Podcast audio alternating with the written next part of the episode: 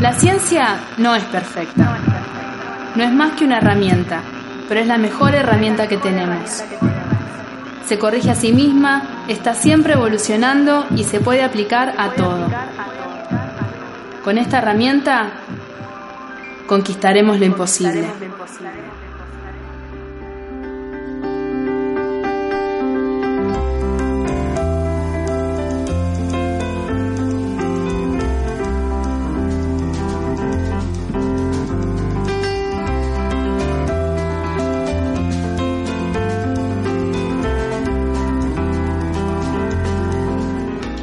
¿Qué tal? Bienvenidos a la UNI, la Universidad Obrera del CEIX. Mi nombre es Roberto Muñoz y en el programa de hoy indagaremos acerca de los problemas metodológicos para medir la clase media argentina. Y para ello contamos con la presencia del sociólogo y miembro de la Oficina de Estadísticas Sociales de nuestro centro, Sebastián Cominielo.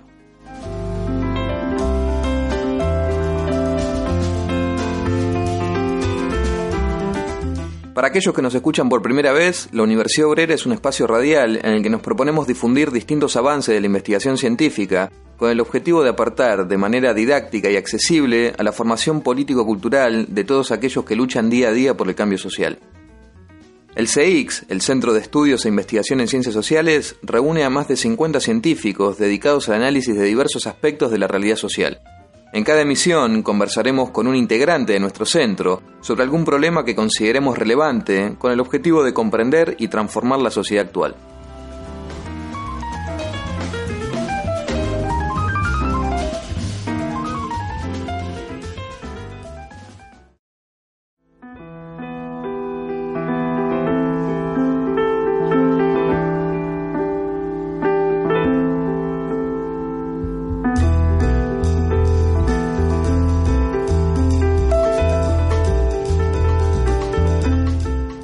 De las ciencias sociales existen múltiples definiciones de clase media, pero más allá de las definiciones se encuentran las instituciones que realizan mediciones y se transforman en vectores de políticas.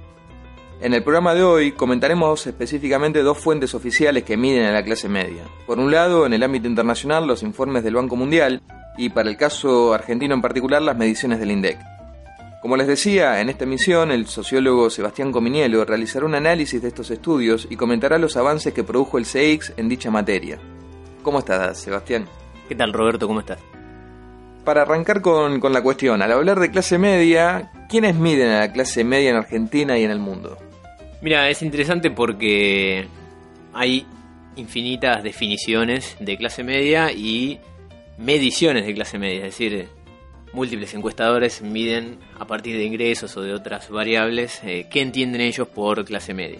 Nosotros en este caso analizamos eh, un referente a nivel internacional ineludible que es el Banco Mundial, que en 2013 realizó un informe que se llama La movilidad económica y crecimiento de la clase media en América Latina, donde resaltaba un escenario muy positivo para la clase media en Argentina. Entonces, en ese sentido, eh, nosotros consideramos que era relevante realizar un análisis de ese estudio, que básicamente sintetizaba que en Argentina entre 2003 y 2009 la clase, lo que ellos entendían, y ahora vamos a ver qué es la clase media, pasaban de 9 millones de personas a 18 millones de personas.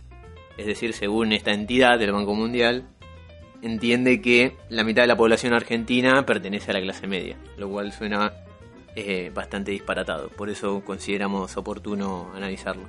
Y entonces, para el Banco Mundial, ¿quiénes son los que conforman la clase media en Argentina? ¿Cuál es la metodología utilizada? Bien, ahí es donde nosotros empezamos a ver los problemas que intuíamos al ver los resultados del informe. Bien, es decir, ¿qué entiende el Banco Mundial por clase media?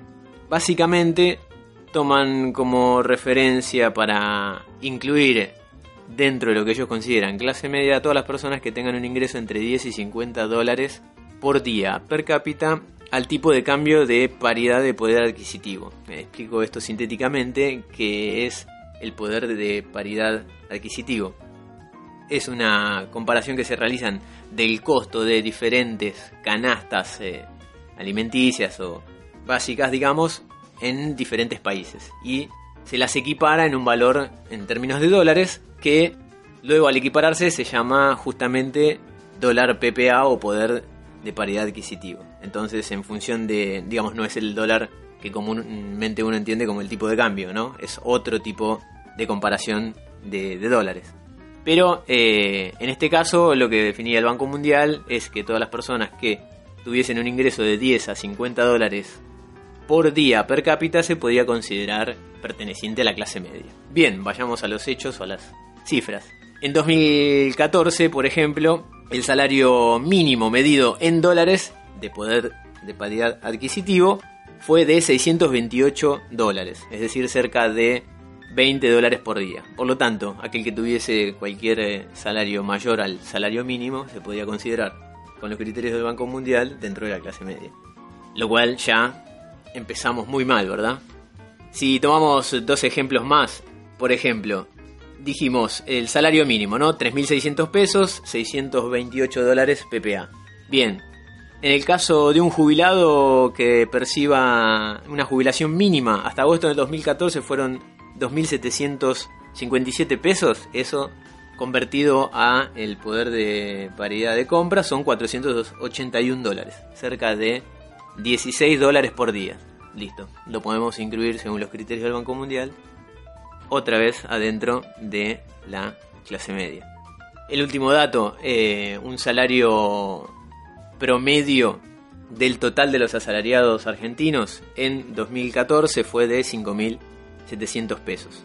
Ya al estar muy por encima del salario mínimo, que dijimos que representaba cerca de 20 dólares por día, podemos considerar que el trabajador promedio de la, de la Argentina puede considerarse tranquilamente clase media según el Banco Mundial. Por lo tanto, consideramos que esta, digamos que los criterios que asumió el, Banco Mundial meten a todos adentro de la misma bolsa de la clase media y por lo tanto llegan a una conclusión muy llamativa de que cerca de la mitad de la población de Argentina pertenezca a la clase media, lo cual no tiene ninguna utilidad práctica, decir que con estos criterios porque no permite discernir qué se encuentra dentro y por qué incluimos estos criterios de 10 y 50 dólares por día que no representan ningún valor adquisitivo teniendo en cuenta que desde un jubilado podemos incluir el salario mínimo, un jubilado, un cartonero, etcétera, pueden pertenecer a la clase media, lo cual no nos explica mucho. Y yendo al caso argentino, ¿qué, dice el INDEC al respecto? ¿Utiliza los mismos criterios para, para medir la clase media? Bien, en el caso del INDEC es eh, diferente. ¿Por qué? Porque no realiza un... Primero que no, no tiene el concepto de clase media, sino otro, otra categoría que se llama cuenta propista, ¿bien? pero no se define a través del monto de ingresos, bien, sino que se define a través de la relación que tiene laboral, o mejor dicho, la relación que no tiene. ¿Por qué? Porque es un cuentapropista, es decir, es un trabajador independiente. Por lo tanto, acá lo que se puede asociar a la idea de clase media es lo que el INDEC llama cuentapropista. ¿Por qué? Y porque en general está remitida la creación de esa categoría cuentapropista a profesiones independientes o trabajos independientes, bien que uno rápidamente puede asociar a lo que se considera como un profesional, un médico, un abogado, un contador que tenga un estudio o que realice su trabajo, bien, y por lo tanto no se encuentra en relación de dependencia con un, patrón. Por lo tanto, lo que son para el INDEC categorías ocupacionales son estas tres, ¿verdad? Asalariado, patrón y trabajador por cuenta propia, cuenta propia. Por lo tanto, donde uno podría ubicar donde se encontraría la clase media, ya sabemos que dentro de los asalariados no, dentro de los patrones tampoco, por lo tanto la que queda es la de cuenta propia. De esta manera realizamos una lupa ahí. ¿Y qué nos encontramos? Y otra vez nos encontramos con una categoría muy vaga en relación a quienes pertenecen al cuentapropismo. Bien, ¿por qué? Y porque según el INDEC dice, eh, los cuentapropistas son aquellos que desarrollan su actividad utilizando para ello solo su propio trabajo personal, es decir, no emplean personal asalariado y usan sus propias maquinarias, instalaciones o instrumental. Es decir, es una persona que puede emplear o no a trabajadores, pero no puede dejar de trabajar, digamos. Pero a su vez también incluye a las personas que no emplean a nadie y trabajan, pero no trabajan en una relación de dependencia. Es decir, en ese momento cae en definirse por la forma de contratación o de empleo, bien, y deslinda de esa definición la situación concreta real, es decir, alguien puede digamos, el, el caso ya clásico, lamentablemente, es la tercerización laboral. Es decir, no me encuentro empleado en relación de dependencia, pero dependo de que alguien contrate mi servicio. En este sentido, según el INDEC, es un cuenta propista, no es un, no es un obrero. Por lo tanto, nosotros en ese sentido encontramos que existe un problema, porque otra vez podemos incluir desde un médico que ofrece sus servicios de forma independiente hasta un mantero que ofrece sus servicios de forma independiente, porque no se encuentra en relación de dependencia con nadie, ¿verdad? Entonces, nuevamente vemos estas situaciones heterogéneas que no nos permiten identificar sujetos dentro de estas categorías. Y teniendo en cuenta todas estas contradicciones, estas inconsistencias que, vos marcás, ¿cómo deberíamos conceptualizar a esa fracción social eh, que comúnmente se conoce como clase media? Bien, ahí es nuestra labor, ¿no? Como cientistas sociales, es decir, bueno, frente a este problema, ¿cómo podemos avanzar? Efectivamente, la encuesta permanente de hogares, que es la que estábamos comentando recién del INDEC, es, eh, digamos, una de las ventanas para poder conocer la estructura social de, de Argentina. Y en particular esta categoría, cuenta propismo, a través de diferentes preguntas que realiza la encuesta permanente de hogares, también se encuentra una posibilidad para conocer qué hay dentro. Y nosotros, digamos, criticando esta categoría y apoyándonos sobre la idea de la pequeña burguesía, es decir, aquella, aquel sujeto social que puede emplear o no fuerza de trabajo, pero que no puede reproducirse solo a través de apropiarse del valor de otros. Bien, es decir, no puede dejar de trabajar, tiene que estar trabajando. En ese sentido, no, no caemos en, primero lo que veníamos comentando antes, es la relación laboral que, que tiene, si es eh, un asalariado, si es monotributista, digamos, eso en principio no, es, no puede ser la, la característica que determine la pertenencia o no a una clase, sino su situación concreta en cuanto a la venta de fuerza de trabajo y a la apropiación de valor. Entonces nosotros consideramos que si una persona tiene un medio de producción o de vida, puede o no contratar personal, es decir, eh, explotar eh, obreros, pero no puede dejar de trabajar, podemos considerarlo pequeña burguesía. Y en ese sentido, algunas preguntas de la categoría del cuentapropismo nos pueden servir para entender, eh, para empezar a conocer y entonces, a partir de esta conceptualización, ¿cuáles fueron los resultados que se obtuvieron en, el trabajo de investigación de, la oficina de esta ahí? Bien, efectivamente nosotros eh, entramos dentro de la categoría de cuentapropismo y a partir de diferentes preguntas eh, nos pueden ayudar a comprender más este sujeto social que nosotros entendemos como pequeña burguesía, ¿bien? La categoría de cuentapropista tiene una serie de preguntas que nos pueden acercar, como por ejemplo, si poseen, alquilan o no poseen maquinaria local o vehículo. Bien. Entonces, la posesión o no de, estos medios de vida o de producción nos pueden alertar, nos pueden servir para conocer las condiciones de, vida de, de estos sujetos. En ese sentido, nosotros eh, para el año 2004 eh, realizamos los cálculos para conocer los ingresos de estas diferentes fracciones. Entonces, por ejemplo, en principio estos que no poseen ninguna de las tres condiciones, ni, ni un vehículo, ni un local, ni una maquinaria, es decir, que solo tienen su fuerza de trabajo, lo que podemos incluir a modo de ejemplo esto del cartonero, del mantero, eh, obtuvieron alrededor de 3.072 pesos en promedio durante el 2014. En ese sentido, nosotros vemos que hay una diferencia, recordemos, con el promedio salarial de ese mismo año, que estaba alrededor de los 5.000 700 pesos. Bien, en este caso estamos hablando de una cifra que representa alrededor de la mitad de ese, de ese promedio. Por otro lado, los cuentapropistas eh, dueños de local, maquinaria y o vehículo tienen un ingreso mucho mayor, sin embargo sigue siendo menor que el del promedio de los asalariados, ¿bien? Estos que sí podemos reconocer como, como pequeña burguesía en el sentido de que son dueños de medios de producción o de vida, obtuvieron un ingreso cercano al, a 5.100 pesos. El último caso, a, modo ilustrativo, son los que poseen, los que involucran un vehículo, ¿bien? En este sentido podemos incluir a los peones de taxi, a los taxistas, eh, a los remiseros. Y en este sentido también observamos que tienen ingresos eh, muy menores al promedio de los asalariados.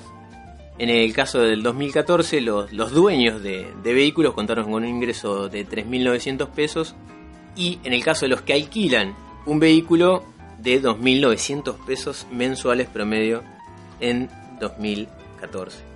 Por lo tanto, esos son los primeros pasos que nosotros tenemos para conocer lo que entendemos como pequeña burguesía y una ventana posible es la categoría de cuenta propia. En ese sentido, lo que observamos que es que esta fracción social que nosotros entendemos como pequeña burguesía tiene en muchos casos una situación económica peor que la de los asalariados. Por lo tanto, en principio, lo que se observa es un proceso de pauperización de la pequeña burguesía, en tanto y en cuanto tienen ingresos en muchos casos por debajo de los contrapartes obreros.